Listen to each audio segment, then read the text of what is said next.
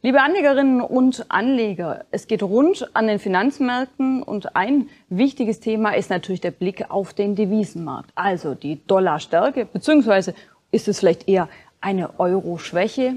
Was sind die Folgen? Was bedeutet das für das Depot? All das besprechen wir mit Carsten Klude, dem Chefvolkswirt von MM Warburg, der uns aus dem hohen Norden zugeschaltet ist. Schön, dass wir mal wieder die Gelegenheit haben, uns auszutauschen und der Devisenmarkt momentan natürlich ganz spannend. Ich sagte es schon in der Anmoderation, es könnte die Dollarstärke sein oder die Euro-Schwäche. Wie interpretieren Sie denn die aktuelle Situation? Ja, erstmal hallo Frau Frei. Schön, dass wir mal wieder die Gelegenheit haben, uns auszutauschen. Ja, es ist viel los an den Finanzmärkten, Aktien, Anleihen, aber natürlich auch am Devisenmarkt. Und äh, man muss schon sagen, der US-Dollar ist ja der große Gewinner in diesem Jahr. Insofern, glaube ich, kann man schon klar auch konstatieren, was wir hier erleben, ist tatsächlich eine US-Dollar-Stärke, weil der Dollar tatsächlich im Vergleich zu fast allen Währungen äh, kräftig aufgewertet hat. Ähm, auch gegenüber dem Euro natürlich. Ähm, aber insofern ist der Euro ja mit seiner Schwäche auch nicht alleine. Ähm, und ich glaube, es gibt eben auch ganz klare Gründe, äh, weshalb eben der US-Dollar sich so positiv entwickelt hat und man tatsächlich von einer Dollarstärke auch sprechen muss. Was sind denn die Gründe? Sie haben es gerade schon angerissen. Was steckt dahinter, dass die Währung so deutlich äh, zulegt und quasi alle anderen hinter sich lässt? Ja, das hat, äh, denke ich, wie fast alles am, am Finanzmarkt in diesem Jahr äh, mit der Geldpolitik zu tun. Ähm, die amerikanische Notenbank hat spät, aber sie hat angefangen zu reagieren in diesem Jahr hat die Zinsen äh, erhöht, erst in kleinen Schritten, erst 25, dann 50, jetzt zuletzt äh, 75 Basispunkte mehrmals in Folge. Und genau dieses Tempo wird sie auch beibehalten. Das ist äh, klar signalisiert äh, worden von Seiten von Jerome Powell und äh, seinen Kolleginnen und Kollegen. Und deswegen, ich sage mal, auf der nächsten Sitzung jetzt Anfang November, denke ich mal, wird es einen weiteren großen Zinsschritt geben. Wir kriegen natürlich vorher noch mal ein paar Daten ähm, die, die das dann vielleicht auch untermauern werden. Aber klar ist, dass dieser Zinsvorsprung, ähm, der, äh, den wir insbesondere am amerikanischen Rentenmarkt sehen, bei den Staatsanleihen, ähm, dass der, glaube ich, der große Treiber auch ist für die Entwicklung am Devisenmarkt. Und der zweite Faktor ist eben, und das, glaube ich, ist auch ein strukturelles Thema, ähm, dass die US-Wirtschaft, auch wenn sie äh, zuletzt auch diverse Schwächesignale gesendet hat, aber natürlich durch die ganzen Krisen, insbesondere natürlich auch die, durch die Energiekrise, durch das, was äh, der Russlandkrieg hier bei uns in Europa ausgelöst hat, dass die USA da, ich will nicht sagen immun sind, aber doch deutlich weniger äh, negativ betroffen sind. Also insofern sind auch die USA ein relativer Gewinner dieser Krise und auch das spiegelt sich, denke ich mal, in der, in der Stärke der Währung dann äh, dementsprechend wieder. Aufgrund der starken Verflechtung ähm, Europas mit den USA ist das natürlich ein großes Thema für die Wirtschaft, äh, sprich die Dollarstärke, die den einen Unternehmen zugutekommt, andere Unternehmen wiederum aber ganz ordentlich leiden lässt. Ja, das ist definitiv so. Ich meine, klar, Deutschland, äh, wenn wir hier auf unsere Unternehmen gucken, wir sind immer noch eine Volkswirtschaft, die natürlich sehr, sehr stark auch vom Außenhandel geprägt ist, vom Außenhandel profitiert. Da ist natürlich eine schwache heimische Währung, ein schwacher Euro erst einmal ein, ein äh, positiver Faktor, der sich äh, positiv auch auf die wirtschaftliche Entwicklung auswirkt. Das kriegt man leider ja gar nicht so richtig mit in diesem Jahr, weil wir halt so viele negative Dinge haben. Der private Verbrauch läuft nicht rund, äh, die Investitionen haben sich abgeschwächt ähm, und natürlich die Importe, die auch noch deutlich stärker zugenommen haben als die Exporte. Aber insofern kann man sagen, ohne den äh, schwachen Euro würde die wirtschaftliche Situation hier bei uns eigentlich noch negativer ausfallen. Ähm, also das haben wir für äh, die gesamte Wirtschaft ist äh, der schwache Euro sicherlich eher von Vorteil. Auf der anderen Seite gibt es aber natürlich tatsächlich auch Branchen und Unternehmen, die stark leiden, ähm, weil beispielsweise Rohstoffe ja normalerweise insbesondere im US-Dollar auch abgerechnet und fakturiert werden. Das heißt also, äh, der ohnehin starke äh, Anstieg bei den Rohstoffpreisen, den wir gesehen haben, bei den Energiepreisen, der wird dadurch nochmal akzentuiert, weil man den dann auch noch mit einer, mit einer starken, ähm, starken US-Dollar auch noch zusätzlich bezahlen muss. Das äh, verdoppelt ja quasi diesen negativen Effekt. Und das bedeutet, dass es hier tatsächlich dann auch Verlierer gibt bei den Unternehmen, die sehr stark auf äh, Rohstoffimporte angewiesen sind oder überhaupt Vorleistungsgüter, äh, die man in US-Dollar dann eben auch bezahlen muss. Rohstoffe sind ein gutes Stichwort. Äh, finde ich interessant, die negative Korrelation, die zwischen dem Dollar und äh, den Ölpreisen herrscht. Wie kann man das so ein bisschen greifbar machen?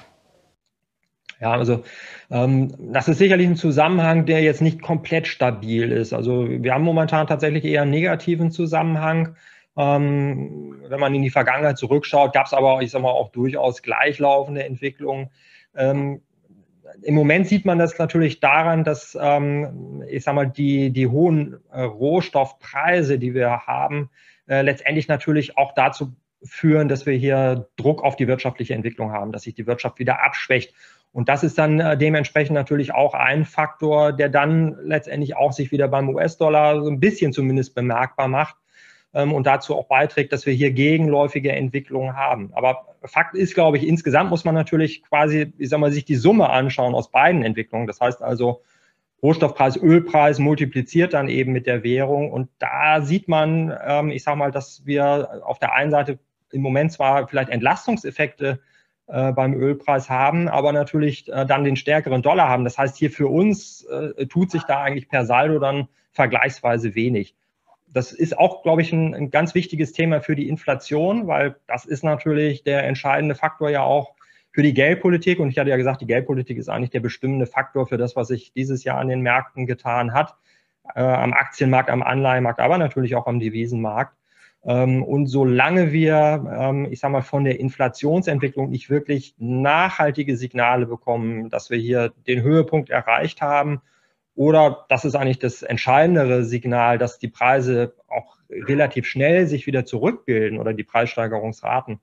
Ähm, solange werden wir natürlich keine wirklichen Entlastungen von Seiten der Geldpolitik sehen. Das heißt also, wir haben Inflationsraten in den USA von um die 8 Prozent. Hier bei uns in Europa sind wir mittlerweile bei 10 Prozent angelangt. Ich sage mal, wenn es in Amerika von 8 auf 7,5 oder 7 Prozent geht, reicht das wahrscheinlich nicht, um äh, der US-amerikanischen Notenbank ein klares Signal zu geben, okay, wir können jetzt nachlassen äh, mit unserer Geldpolitik. Das heißt also, da wird man weiter über äh, Zinsschritte nachdenken.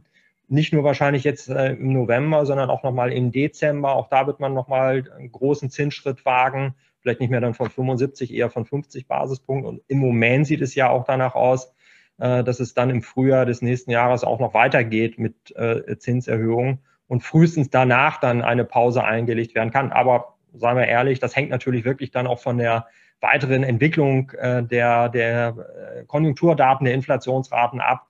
Und ähm, insofern kann man dadurch sich noch gar nicht so ganz sicher sein, ob die Notenbanken dann nicht doch gezwungen sind, vielleicht sogar noch stärker an der Zinsschraube zu drehen. Wenn ich Ihre Worte mir gerade so anhöre, doch relativ skeptisch. Ähm, Hand aufs Herz, so, so ein bisschen der Blick in die Glaskugel, Inflation. Äh, wir haben noch keinen Höhepunkt erreicht, oder? In den USA vielleicht. Also ich sage mal, in Amerika gibt es schon äh, Hinweise darauf, dass die, dass die Gesamtinflationsrate, also wenn man die Energiepreise mit einrechnet, ähm, ihren Höhepunkt erreicht haben könnte. Das liegt beispielsweise auch daran, dass ja jetzt ja in den vergangenen Monaten der Ölpreis ein bisschen wieder runtergekommen ist dass in den USA die Benzinpreise gesunken sind. Also zumindest bis Ende September war das der Fall. Jetzt in den letzten zwei Wochen äh, ging es da auch schon wieder in die andere Richtung. Das heißt also, ähm, mit ein bisschen Glück haben wir vielleicht tatsächlich so den Höhepunkt in Amerika erreicht, was die Gesamtinflationsrate angeht. Die Frage ist, was macht die Kerninflation? Ähm, und vor allen Dingen, was, machen, was macht der Arbeitsmarkt? Also bekommen wir eine Lohnpreisspirale? Auch da gab es jetzt die unterschiedlichsten Signale. Ähm, das, glaube ich, muss man ganz, ganz eng beobachten, weil der Arbeitsmarkt in Amerika ist natürlich nach wie vor sehr, sehr fest. Das heißt, es gibt viele äh, äh, oder es gibt wenig Arbeitslose, es gibt viele neue Stellen und insofern ist das auch ein Signal dafür, dass Arbeitnehmer auch hohe Lohnforderungen durchsetzen können. Und ähnlich ist das Bild hier ja bei uns in Europa auch. Also wir sprechen zwar über eine deutliche oder von einer deutlichen wirtschaftlichen Abschwächung, aber am Arbeitsmarkt ist davon gar nichts zu sehen. Und wenn man sich so die Lohnforderungen anhört und anguckt, die jetzt aktuell auf dem Tisch liegen, Beamtenbund fordert 10,5 Prozent mehr, auch wenn vielleicht dann nachher der Abschluss ein bisschen tiefer sein wird, er wird nicht äh, bei, bei zwei, drei oder vier Prozent liegen, sondern wahrscheinlich irgendwo sechs, sieben, acht Prozent erreichen. Das heißt, da ist die Gefahr einer Lohnpreisspirale sicherlich gegeben. Und das könnte auch wenn, ich sage mal, die zyklischen Effekte in der Inflation, die Rohstoffpreise tatsächlich ein bisschen zurückkommen, könnte das natürlich das Ganze dann wieder aufwiegen und dazu führen, dass tatsächlich die Inflationsraten hier hoch bleiben. Ich würde auch sagen, in Europa ist äh, der Höhepunkt der Inflation noch nicht erreicht. Da stehen uns noch ein paar ungemütliche Monate bevor.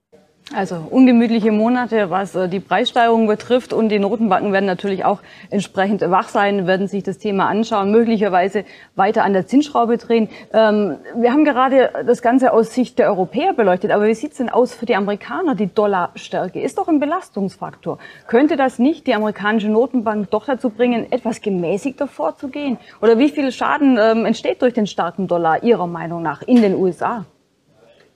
Ja, das ist schon äh, ein wichtiger Punkt. Also natürlich ist der starke US-Dollar für gerade natürlich die, die multinationalen Unternehmen ein, ein wichtiger äh, Hemmschuh und ein Bremsfaktor. Das sieht und hört man ja auch von den Unternehmen selbst. Wenn man nochmal so an die letzte Berichtssaison zurückdenkt, da haben schon viele Unternehmen geklagt und gesagt, Mensch, also die Aufwertung des US-Dollar äh, ist nicht gut für unsere Wettbewerbsfähigkeit, ist nicht gut für unsere Gewinnmargen. Und äh, insofern sieht man das ja auch ähm, in den und bei den Konjunkturdaten. Die US-Wirtschaft ist ja tatsächlich im ersten und im zweiten Quartal formal gesehen schon in einer technischen Rezession, weil das Bruttoinlandsprodukt gesunken ist. Und da spielt tatsächlich der Außenhandel auch eine ganz, ganz große Rolle. Ähm, Insofern ja, also eigentlich ein, Faktor, wo die Fed vielleicht überlegen müsste, hm, ist das angemessen äh, mit der Geldpolitik, weiter so stark auf die Bremse zu treten. Auf der anderen Seite muss man aber auch sagen, Hauptfaktor ist natürlich, und das haben alle Notenbanken ähm, als primäres Ziel vor Augen, die Preisniveaustabilität zu gewährleisten. Und da muss man ja sagen, spielt ja der starke US-Dollar auch eine eher positive Rolle. Ähm, das heißt also umgekehrt wäre es so, wenn jetzt auch noch der Dollar anfangen würde zu schwächeln, wäre das vielleicht gut für die Unternehmen und für die Wirtschaft. Für die Preisentwicklung wäre es aber eigentlich weniger gut, weil man dann ja beispielsweise davon ausgehen müsste, dass die Importpreise äh, stärker ansteigen würden und damit natürlich auch, ich sag mal, Vorleistungsgüter für die USA teurer werden würden. Und insofern äh, wäre das eigentlich dann für die Inflationsentwicklung äh, tatsächlich keine positive Entwicklung. Und, und das zeigt eigentlich genau dieses Dilemma, in dem wir uns ja momentan befinden, wo die Not, in dem sich die Notenbanken, aber auch die Kapitalanleger befinden.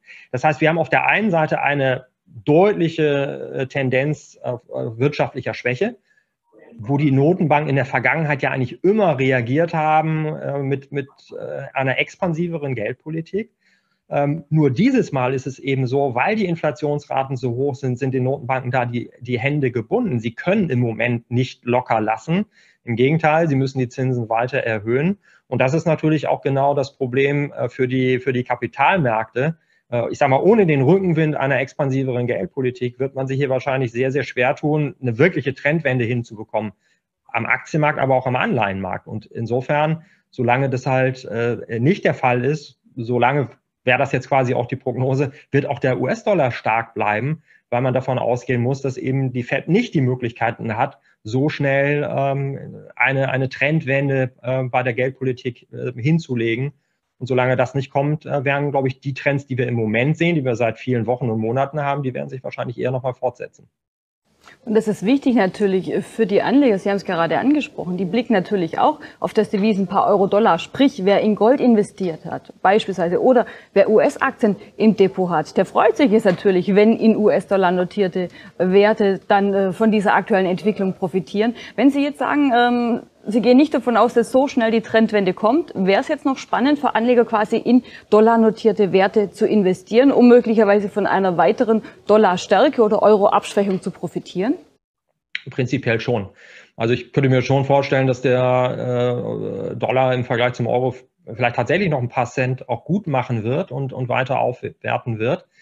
Ähm, die Frage ist aber natürlich, kann ich davon tatsächlich als Anleger profitieren? Man darf ja nicht vergessen, auch die US-Börsen sind in diesem Jahr stark unter Druck.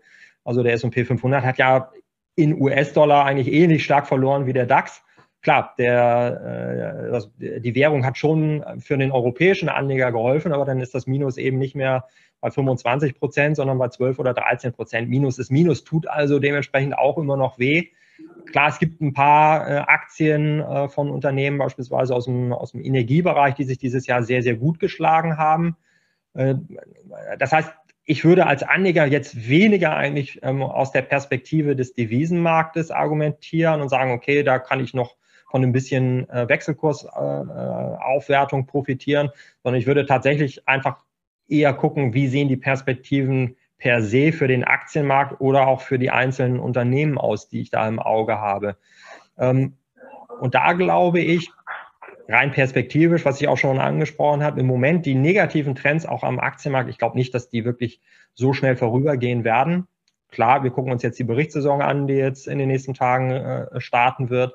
Möglicherweise, wenn die Unternehmen sich da positiv äh, äußern und auch zeigen, dass sie im dritten Quartal nochmal gut verdient haben, glaube, dann können wir immer mal auch wieder eine, eine ordentliche Zwischenerholung sehen an den Aktienmärkten. Aber mein Credo und mein Thema ist ja Geldpolitik und solange sich da nichts Grundlegendes ändert, bleibt das Umfeld schwierig.